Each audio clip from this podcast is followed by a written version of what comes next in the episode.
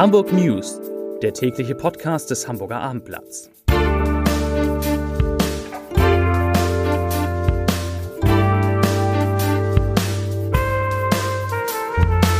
Herzlich willkommen in dieser leicht verkürzten Podcast-Woche. Mein Name ist Lars Heider und heute geht es natürlich in diesem Podcast um Hamburgs neuen Senat, der erstaunlich wenig weibliche Mitglieder hat und der die Gesundheitsbehörde ausgerechnet in Corona-Zeiten in ihrer bisherigen Form abschafft. Hamburg hat also keine Gesundheitsbehörde mehr. Weitere Themen.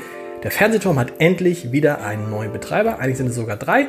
Und das Gebrauchtwarenhaus Stielbruch erlebt einen unglaublichen Ansturm. Und ganz am Ende geht es noch um den Chef eines Hamburger Unternehmens mit mehr als 4000 Mitarbeitern, der nun wirklich gar nichts von Homeoffice hält. Dazu gleich mehr. Zunächst aber, wie immer, in aller Kürze drei Nachrichten von und mit meiner lieben Kollegin Laura Kosanke. Nachricht Nummer 1. CDU fordert, HVV-Preise sollen eingefroren werden. Hamburgs CDU leitet aus der Corona-Krise Forderungen für die Zukunft von Hoch- und S-Bahn ab. Der verkehrspolitische Sprecher Richard Seelmäcker fordert am Montag, alle Türen sollen automatisch öffnen, Fahrzeuge täglich gereinigt werden und Spender mit Desinfektionsmittel an allen Bahnhöfen und Bushaltestellen bereitstehen. Zudem dürfe es auch keine Erhöhung des Fahrpreises mehr geben. Die CDU setzt außerdem auf die Idee der kostenlosen Stadtratausleihe für 90 Minuten. So möchte sie eine weitere klimafreundliche Alternative zum Auto bieten. Nachricht Nummer 2. Bierabsatz bricht ein. Hamburg ist besonders betroffen. Im April 2020 hat die deutsche Brauwirtschaft weniger Bier abgesetzt. Im Vergleich zum April des Vorjahres verzeichnet das Statistische Bundesamt einen Rückgang von rund 17 Prozent weniger alkoholhaltigem Bier. Hamburg und auch Schleswig-Holstein haben unter dem Corona-Shutdown besonders gelitten. Um etwa 55 Prozent, das ist also knapp dreimal so viel wie der Durchschnitt, ging der Bierabsatz in der Region zurück.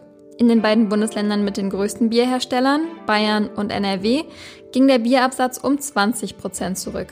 Nachricht Nummer 3. Hamburgs Freibäder öffnen wieder. Seit Pfingstmontag dürfen Hamburger trotz Corona im Freien schwimmen. Das teilte die Bäderland GmbH mit. Am heutigen Dienstag öffneten sogar die Sommerfreibäder Aschberg, Marienhöhe, Ostdorfer Born, Neugraben und Rahlstedt. Natur- und Hallenbäder bleiben aber weiterhin geschlossen.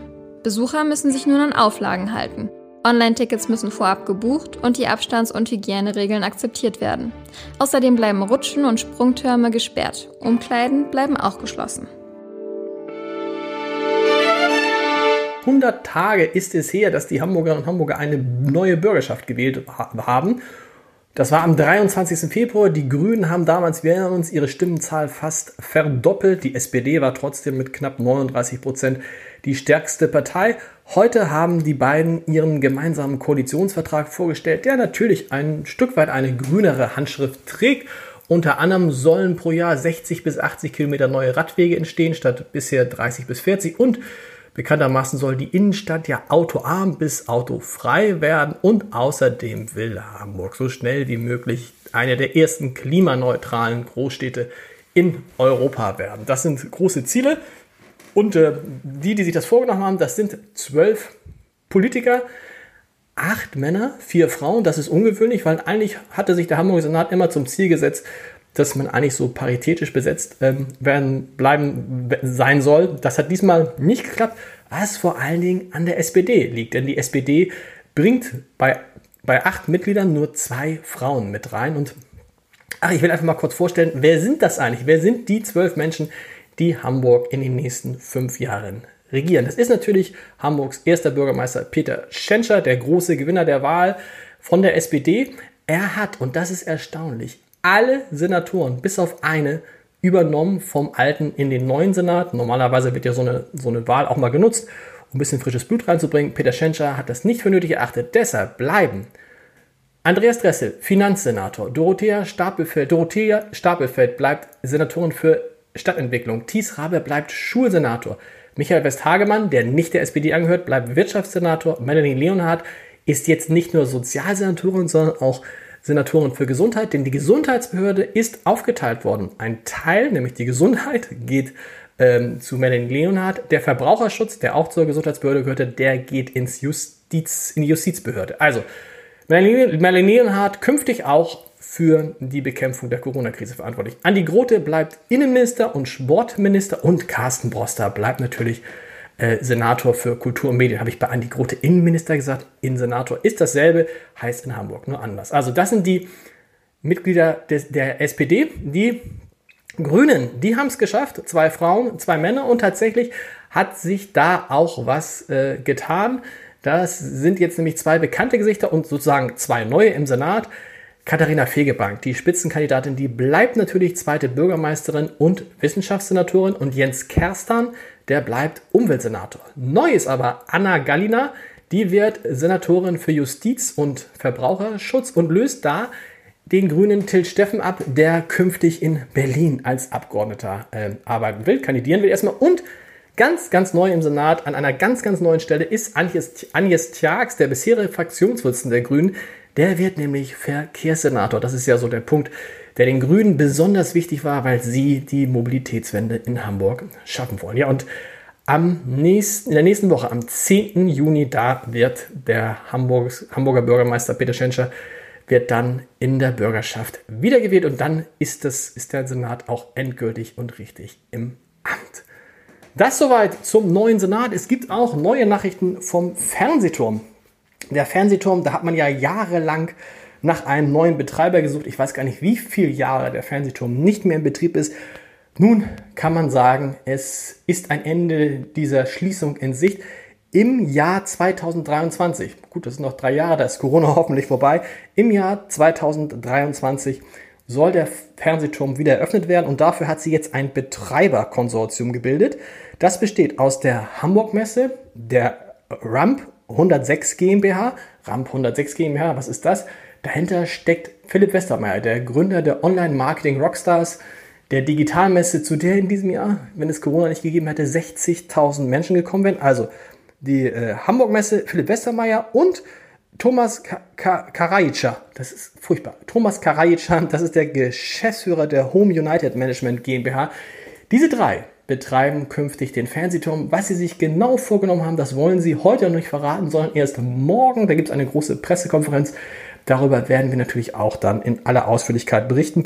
Durchgesickert ist nur, dass das Catering, also Speisen und Getränke auf dem Fernsehturm, die werden künftig von Feinkost Käfer kommen. Beinahe gesagt Feinkost Schäfer. Warum? Feinkost Käfer. Vom Fernsehturm zu einem Slogan, der irgendwie zu allem passen könnte, was in diesem Podcast passiert. Er heißt Altes, Neues, täglich frisch. Das ist der Slogan des Gebrauchtwarenkaufhauses Stilbruch. Das kennen sicherlich sehr viele von Ihnen, von euch. Das hat ja zwei Dependancen in Altona und in Wandsbek. Und da kann man einfach Dinge, die man nicht mehr braucht, abgeben, abliefern.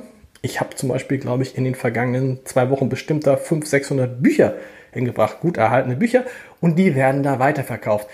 Ich war nur allerdings nicht der Einzige, der die, die Idee hatte, mal ein bisschen auszumissen in der Corona-Zeit und dann Sachen nicht wegzuschmeißen, sondern möglichst dem Warenkreislauf äh, zu erhalten. Das haben ganz, ganz viele Hamburger gemacht, was dazu geführt hat, dass die privaten Anlieferungen für, den, für das Stilbruch, für diese beiden Häuser im März um 10% und im April sogar um 50% gestiegen sind.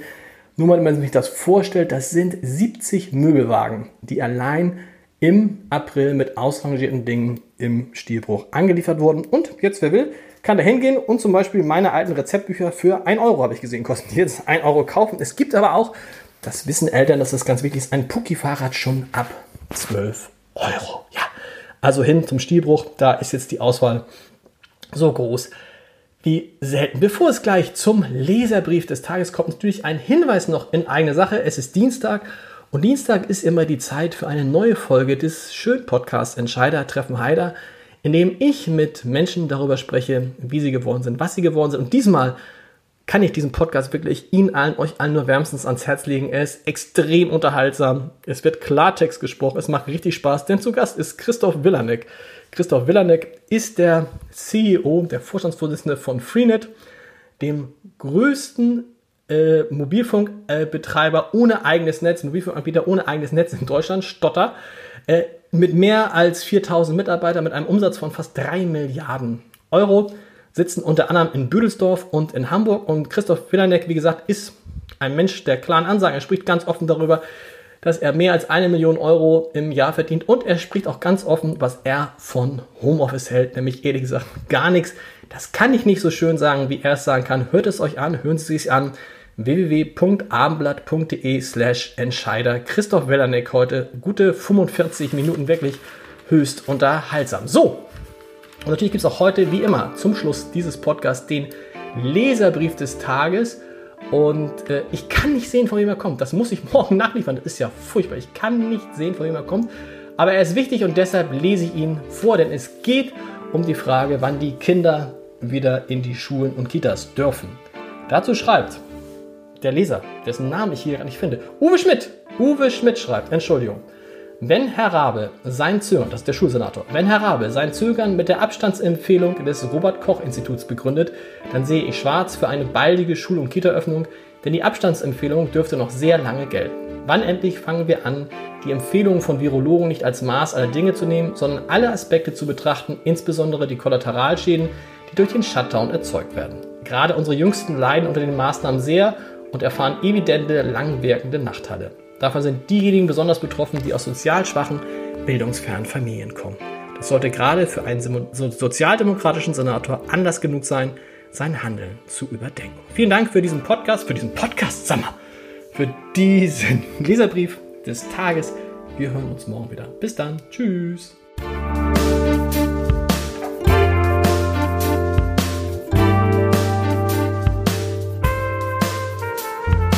Weitere Podcasts vom Hamburger Abendblatt finden Sie auf abendblatt.de slash podcast.